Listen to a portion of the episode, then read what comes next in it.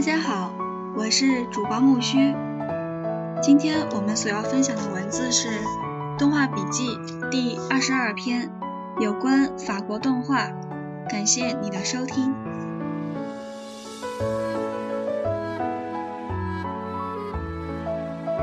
有关法国动画，文字来自于中国台湾的陈林慧。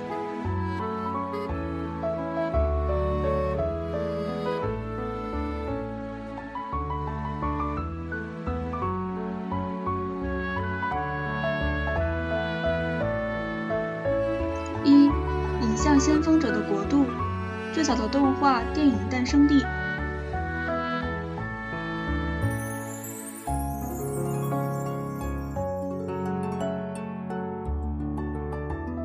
十九世纪末的西方是幻梦成真的时刻，也开启了人类世界的影像新纪元。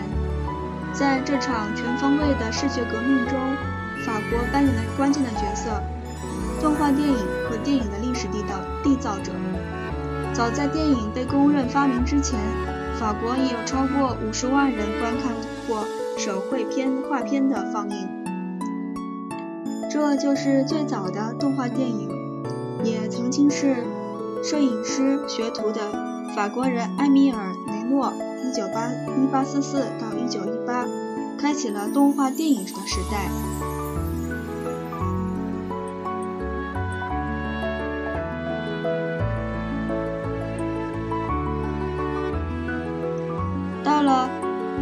七二到1892年之间，他们不断的改良所发明用来放映手绘画卷的透光投影机。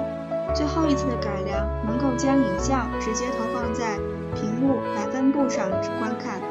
他将此设备以视觉剧场设备的名称取得专利权。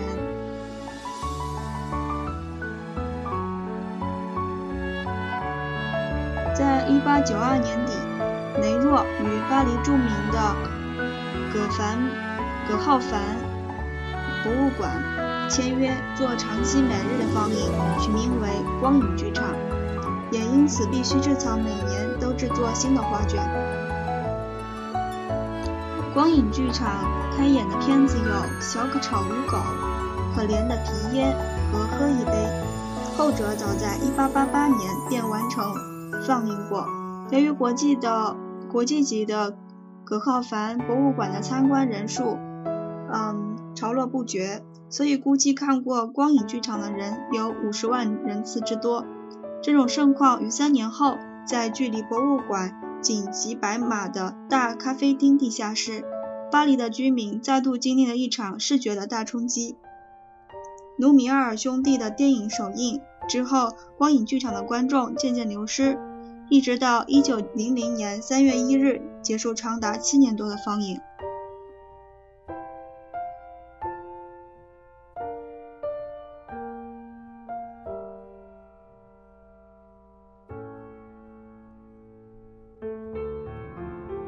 雷诺对动画的贡献是透过视觉剧场设备的发明，发展出画片动起来的视觉效果，展现了动的画的。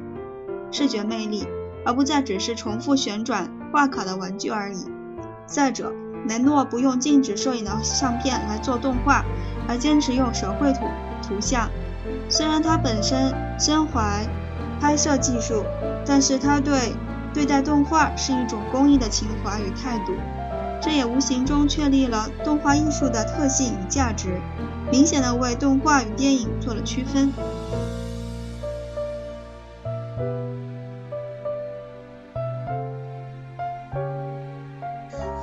为电影艺术奠定场面调度的概念的前辈是法国影像大师乔治·梅里埃。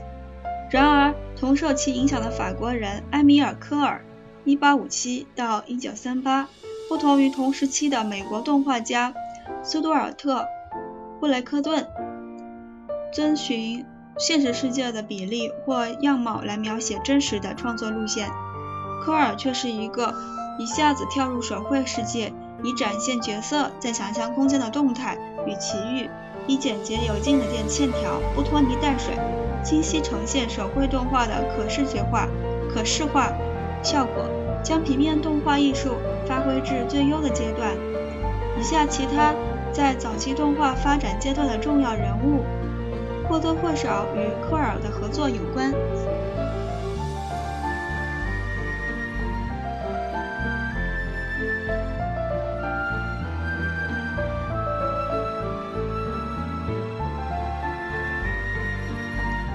达克原名为罗伯特·克拉德，在一九一九年成立了一个工作室，其工作团队包括科尔。柯达克之前也曾受教于科尔。柯达洛达克的作品虽然广告片居多，但是从一九二二年开始，他从事讽刺性时事短片的创作，用来剪入新闻时事电影中。此片段系列叫做《电影鸭》。后来，法国有一份以讽刺幽默评论的时事为著名的周报，此报还在发行中，对法国社会的影响很长久。以这个名称和讽刺的传统的谐音作为刊物的标报名，Le Carotte Estrange，被练起来的鸭子。洛达克和另一位动画家卡夫合作的插画式作品《老木先生的故事》，1922，是欧洲喜剧动画风格的代表，有别于美国笑闹剧的方式，是对角色滑稽与幽默的描写，而非马戏团式的。愚弄嬉笑。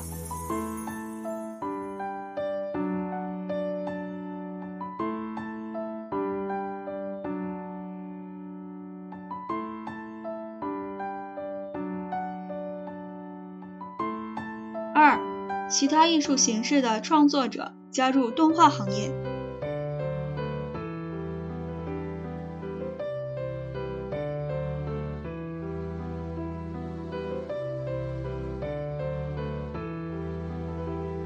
其他不同背景的艺术创作者也在这个时期尝试动画创作，其中哈比叶 （1864 到 1939） 是位优秀的插画师和漫画家，也是和科尔合作的关系，完成许多有关动物的短片。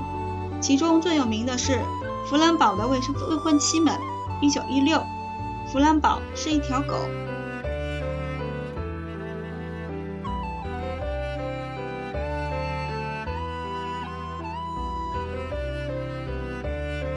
画家雷杰的《机械芭蕾》（1924） 是有名的前卫电影之一，在电影胶片上直接绘图，手绘动画和电影特效的观念重叠，是实验性很强的作品。雷杰的技巧应被看作是背景和动态的一种关系操作之处理，是一个影像语言的突破。这个作品还有文化上的差异，它拓展了法国前卫艺术。包括当时达达和超现实主义的发展和表达方式。另一位前卫艺术家杜象也曾因曾经参与过一部动画的创作。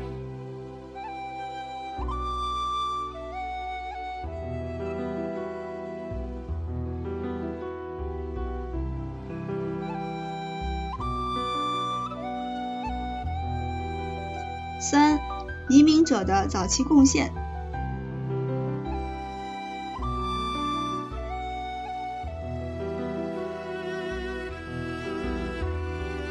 由于政治的因素，早期法国动画的发展，外来移民艺术家贡献居多，良多，其中以东欧为主。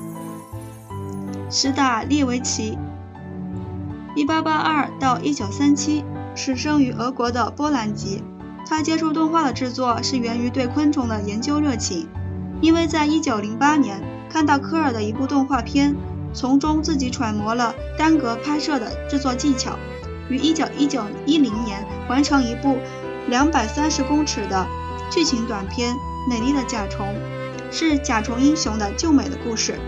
在隔年上映之后，得到观众的欢迎，还被传说认为影片中的昆虫都是活的，是俄国科学家所训练出来的昆虫演员，其生动性可见一斑。他不断从事开发原创性的动画技巧。在一九一九年移民巴黎郊区，开设工作室。《狐狸传说》一九三零年偶动画是他第一部法国剧情动画片，曾赢得一九三七年柏林影展的大奖。史塔为呃利维奇的作品充满了道德力量，感性与诗性，使他赢得了法国动画界一致推崇与赞赏，被誉为继科尔之后对法国动画影响最关键的人物。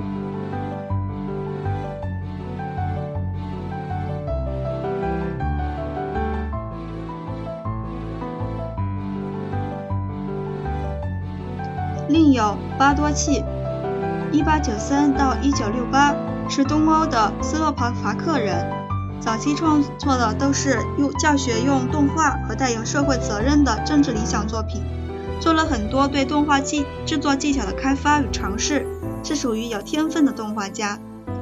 移民巴黎后，于1931年完成《想法》，他在动画作品上的成就，如同俄国蒙太奇电影一样。不会因为内容中的政治意识而被抹灭影片艺术的价值与贡献。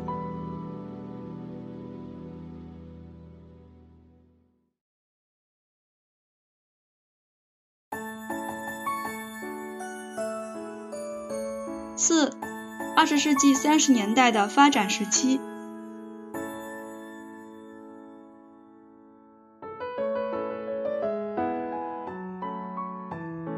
对电影工业而言，二十世纪三十年代之前，早就有从新生走向蓬勃，而动画世界还在摇篮之中。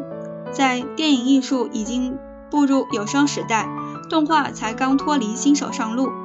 这样的情形，尤其是在欧洲，直到三十年代后期才渐渐赶上美国，产生资金比例稳定、结构完整和理想的制作环境。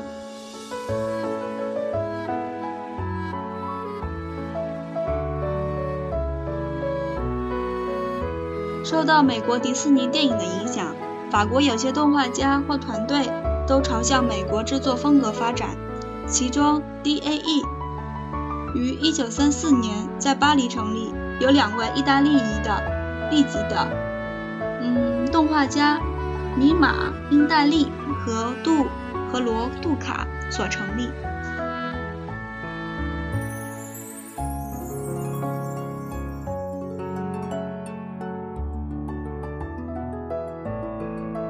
这个时期最重要的莫过于保罗·古里莫 （1905 到 1994） 的崭露头角。原来就职于百货公司美术指导的古里莫，于1936年与朋友安卓·沙鲁德共同创立了动画影像公司“双胞胎”，在1941年完成第一部动画艺术短片《大熊站的旅客》。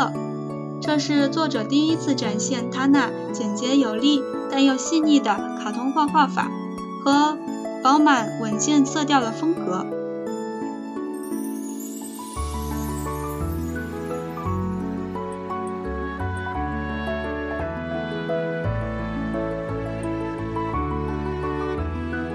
外来移民同样扮演着重要角色，这已经是法国动画发展的特质之一。除了前述的 D.N.E 公司，还有来自匈牙利的阿卡蒂和布达佩斯的珍妮·英米居 （1911 到 1989）。后者在战后的美国完成第一部动画剧情长片。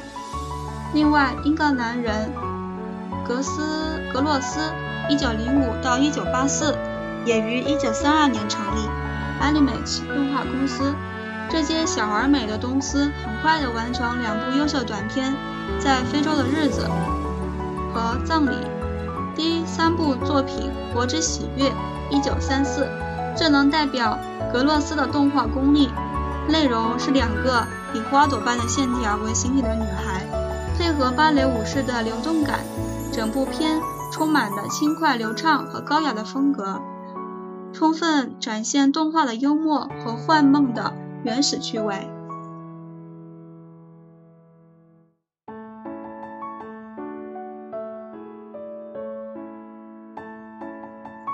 在外来移民中最重要的莫过于来自俄国的阿列塞耶夫 （1901 到 1982）。他在1921年左右来到法国，首先做舞台场景设计及继续习画，后来从事插画和读刻版的创作。和逐刻版的创作，在他来自美国隶属失落一代的前卫非主流及充满理性的夫人派克。一九零六到一九八一的支持和实质的合力创作之下，阿列塞耶夫发明了针木动画的新技巧。在一九三二年，他们开始了《荒山之夜》的创作，在俄国音乐家穆索斯基的乐曲陪伴下，历时十八个月完成。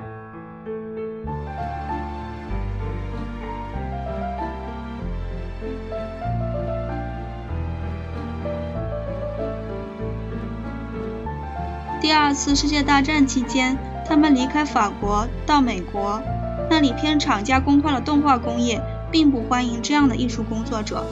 在加拿大国家电影委员会的支持下，根据一一首魁北克法文歌曲的内容，他们完成了短片《经过》。一九四三，战后回到巴黎。从一九五一年开始，阿列塞耶夫夫妇便展开一连串的动画技术实验，例如。利用移动光源的长时间曝光，造成虚构固体的效果，称为 transition。他们以此技术完成几部广告片，其中《烟》赢得了1952年威尼斯影展的特别奖。在1963年完成《鼻子》，1972年开始制作展览的画作，但这部片并未顺利完成。于1975年将手稿和场景设计提供给意大利动画家使用。1977年，他们开始真幕动画《三个意义》的拍摄，于1980年在意大利的米兰首映，赢得了崇高的记忆与赞誉，也为他们的艺术生命画下了一个美丽的句点。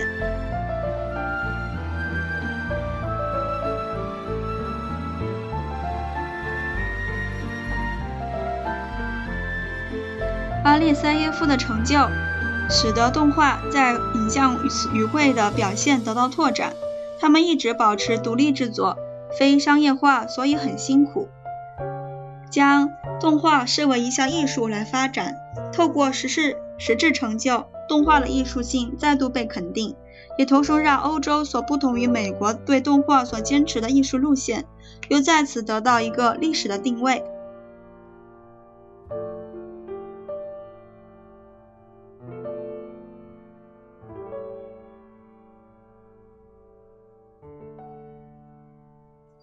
五战后的法国动画。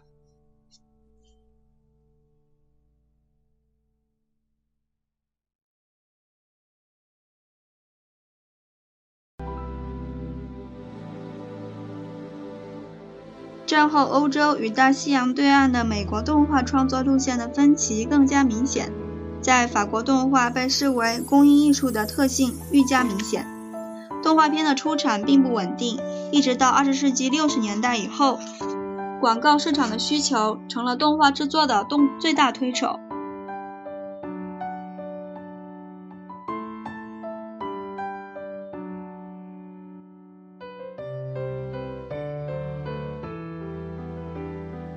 延续上个世纪继续创作的动画家，在技术的拓展和艺术表现上更上一层楼。除了有阿列桑耶夫、史塔列维奇和巴多契、阿卡蒂离开平面动画转向特效和制作技术的研究，因米居则在这时期留下令人注目的作品《大胆珍诺特》。1950战后，法国完成了第一部动画剧情片，及后来1953年的《早安巴黎》。法国动画大师保罗·古里莫从非洲回到巴黎。在上述大熊战的旅客的成功之后，完成了一连串动画短片。在好友普莱维尔的支持下，合作影片《Mr. Wonderbolt》超过一百人的工作团队，长达三年的制作，被视为欧洲用来抗衡美国动画的作品，但是没有顺利完成。在一九五零年时，有五分之一未完成。古里莫很失望，因而停止创作，直到1970年完成短片《钻石》和《爱乐狗》。1980年推出《国王与小鸟》，有一半之前已有的旧片段重新制作编排，成为动画史上最重要的作品之一，也是他赢得德里克大奖古里莫的成就并不是在于绘制的技巧和风格，而是叙事结构意义的传达和诗性的表现。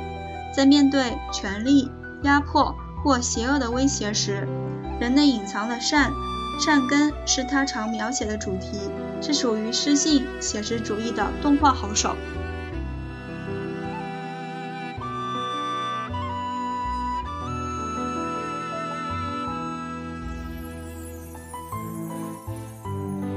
新血的加入并不踊跃，主要有受到阿卡蒂鼓励的亨利·葛鲁尔，1923于1953年完成他的第一部作品《Martin H. Gaston》。隔年的《吉塔诺和蝴蝶》是为儿童制作的剪纸动画，《蒙娜丽莎》1956是他最优秀的作品，是一部幽默另类的杜像版动画。阿卡蒂的学生简贝。杰贝里，1921是拼贴动画的先锋者，活跃于广告动画界。作品有《Twelve Twelve》（1956）、《彩色芭蕾》（1957） 和《他和他》（1958）。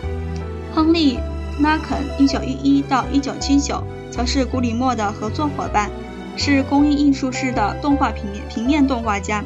作品有《两根羽毛》（1957） 和《牌局》（1960）。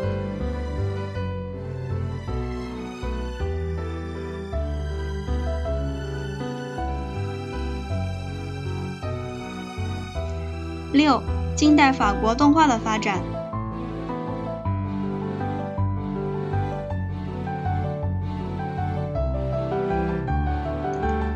比起其他国家，法国对影像史学评论与发展的研究是比较丰富的。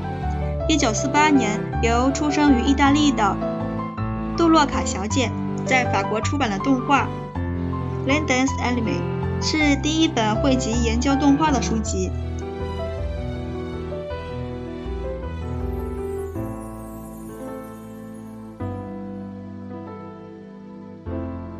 一九五六年，三位年轻的动画爱好者马丁·布谢特和拔宾运用戛纳影展的期间，组织了第一次动画电影聚会。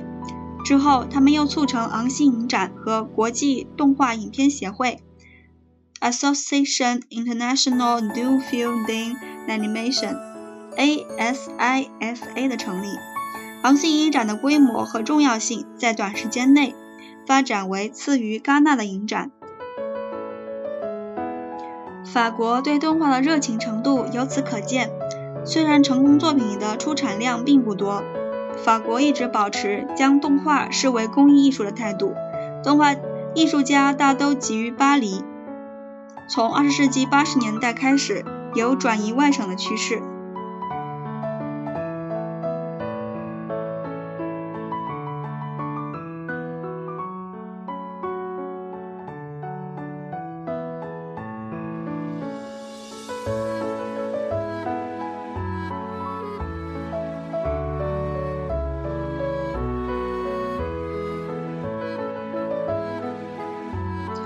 这个时期比较重要的动画家有三位：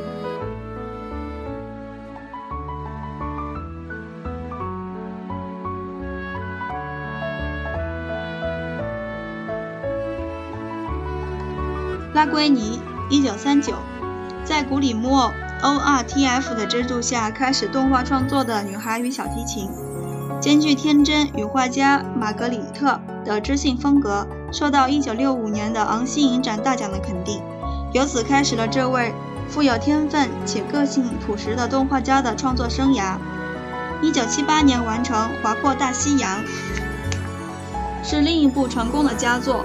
从1979年起，拉奎尼在位于法国中央的一个城镇成立中作小组，着手剧情片的拍制。1984年完成《女孩或沙宝书》。剧情结构并不很扣合，但场景和画面很美。虽然少了作者惯有的想象特性，但却是当时少见的剧情大片。拉奎尼透过画面的风格呈现意涵，避免讲述出来的沉重感。《穿越者》就是他最好的作品。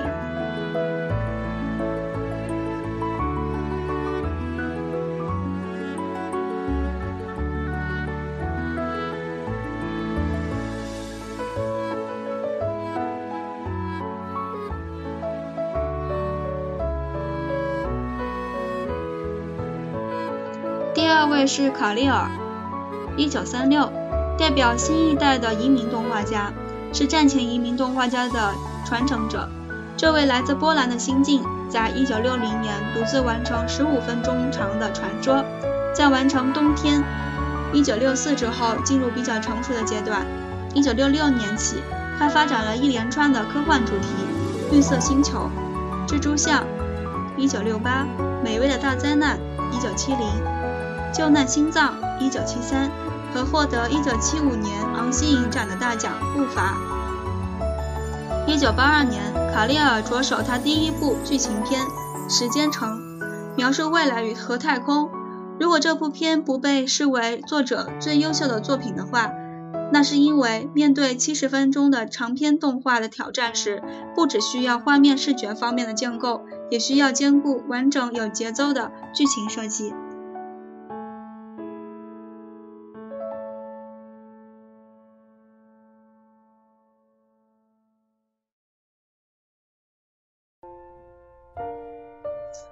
三位，波罗威茨克，是一九五八年移民法国的波兰人。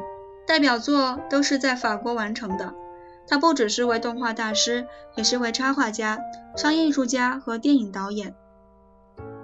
波罗威茨克的动画作品深深地延续着他波荡又多样的生活经历。《天使的游戏》（1964）、法国土风舞、游行的字典，和他最主要的名作《卡布先生和太太的舞台》（1967）。皆是动画电影中少见能够兼具剧情节风、节奏和风格的佳作。作者的社会意义意识流露于作品中，《天使的游戏》、文艺复兴（一九六三）、双折画（一九六七）等，包含对中产阶级的批评、纳粹和集中营的记忆。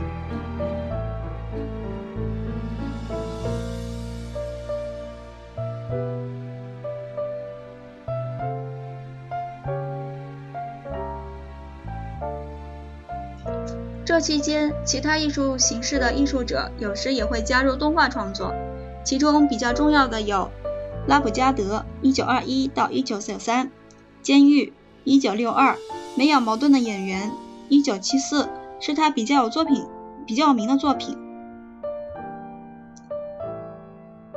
瑞内·拉劳斯的《猴子的牙齿》（一九六零）放入了精神病患者般的绘图。后来，他又陆续与其他艺术家进行合作。本是演员的贾克斯·埃斯派根有一部颇受欢迎的作品《一个疯园丁的歌》（1963）。波兰移民朱利安·帕培是特效专特效特殊效果的专家，有《日记簿上的鸟》（1961） 和《男孩和难》（1963） 1963等作品。雅克·鲍瑟尔（一九一九到一九七四）曾经和古里莫共事过，《礼物》（一九六二）是他的第一部影片。意大利出生的斯蒂芬诺·克罗罗勒提克和毕帕罗·贝蒂欧在一九五二年迁居巴黎。比较成功的作品有《大脚大脚丫伯蒂》（一九六二），一个在法国的观光客（一九六三）。和圣母院的杂耍人，一九六五；雅克·鲁伊，一九六三、一九三一，在一九六七到一九七五期间分三期完成一个动画片系列《Shadows》，是一只鸟的故事。后来成立 AAA 公司，资助年轻艺术家的创作。雅克·克伦贝特，一九四零，在古里莫的资助下，以剪纸动画完成第一部作品，获得好评。马塞尔，你妈在叫你。一九六一是一部呃夏卡尔式风格的动画片。马克夏卡尔，一一八八七到一九八五，二十世纪俄国超现实主义画家。一九一一年完成剧情片《Robinson and Sean》，获得昂西影展的奖项。西班牙人马努尔欧罗克，一九三八，动作表达了。动画表达了社会意识和创造力作品有反方向一九六五埃米尔的叙事诗一九六六反抗阿特斯拉之后和反战的失望和奋起一九七一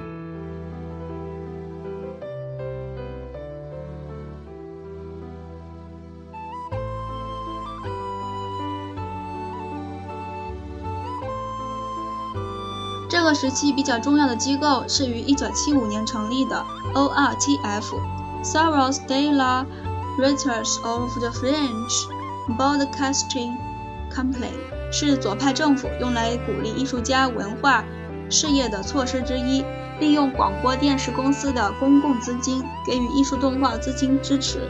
与私人动画机构方面。Idfix 公司在高峰期的时期是欧洲最先进、最有影响的动画工作室。创办人格内，呃，嘎西尼，1926到1977是位作家。出品的剧情片有《阿斯特里斯的十二辆十二项任务》（1976） 和达尔顿的叙事诗 （1978）。工作室在创办人去世后便解散了。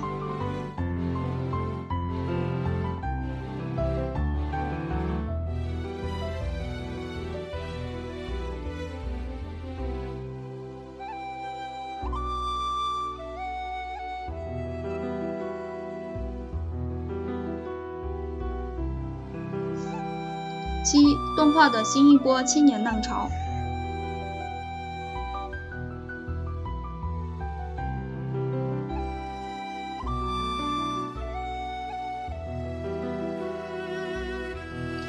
二十世纪七十年代后，代表下一代新血崭露头角，主要有保罗·朵夫（一九四八），是创作也是发行制片人，成立 Pinkin Spanish Production。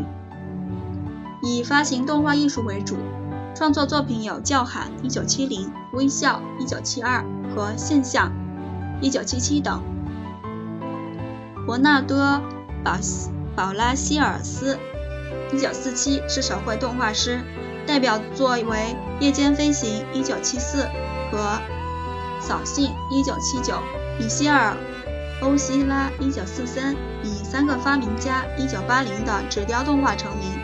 迟钝的公主，一九八四是五集系列动画，每集五分钟，细腻且富有原创性。另一位有原创精神的是让·克里朵斯夫·拉维德，一九五二，作品有主题一，一九七九，初试提升就受到注呃注目，擅长线条的流畅变化，兼合原创配乐，创造出迷人的手绘世界。保罗和盖坦布里兹，一九五一，两兄弟有作品一，一九七三和断裂，一九七八，曾获得罗马大奖。安卓廷顿，林顿于一九八四完成一部有趣的剧情片《明星小孩》。布拉斯克雷伯斯，一九五一，是阿拉伯裔动画工作室于法国西南方，是艺术趣味中心化的一个例子。作品为了民众的五根手指头，一九八四的描写，在奥古斯托·皮诺切特政府时被谋杀的一位智利女歌手的故事。皮亚巴雷塔，一九五九，是演员和编剧家，使用电脑绘画的场景。作品有《在午夜之外》。雅克卡登斯，一九三六的印记。一九七四是他的第一部作品，是一部带有道德意蕴的神话寓言影片。克劳德诺一九五五的《这就是就是这样》，游玩在超现实和视觉幻象的风格中，是敬给敬献给透视法的发现者菲利普布列涅斯奇的作品。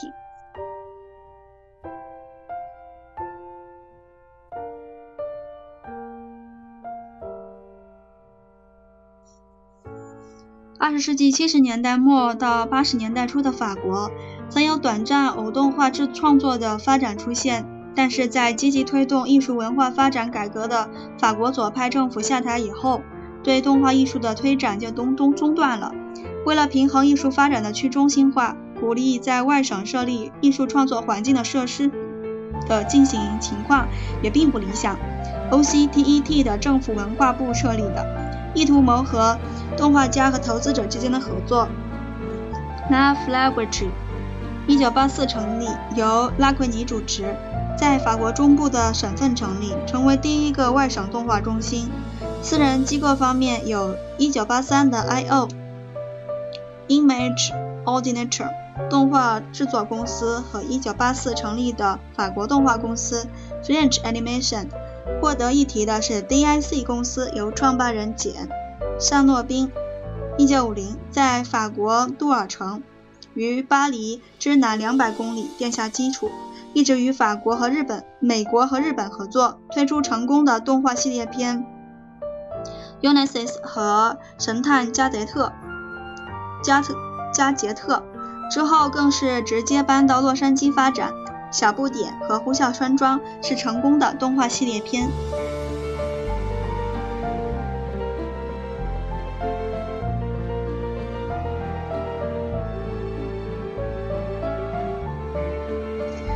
第二十二篇动画笔记，有关法国动画就分享到这儿啦，感谢你的收听。下一期我们所要期待的是第二十三篇动画笔记，德国动画的探索之路。文字来自于中国台湾的冯文。感谢你的收听，我们下期再见，Goodbye。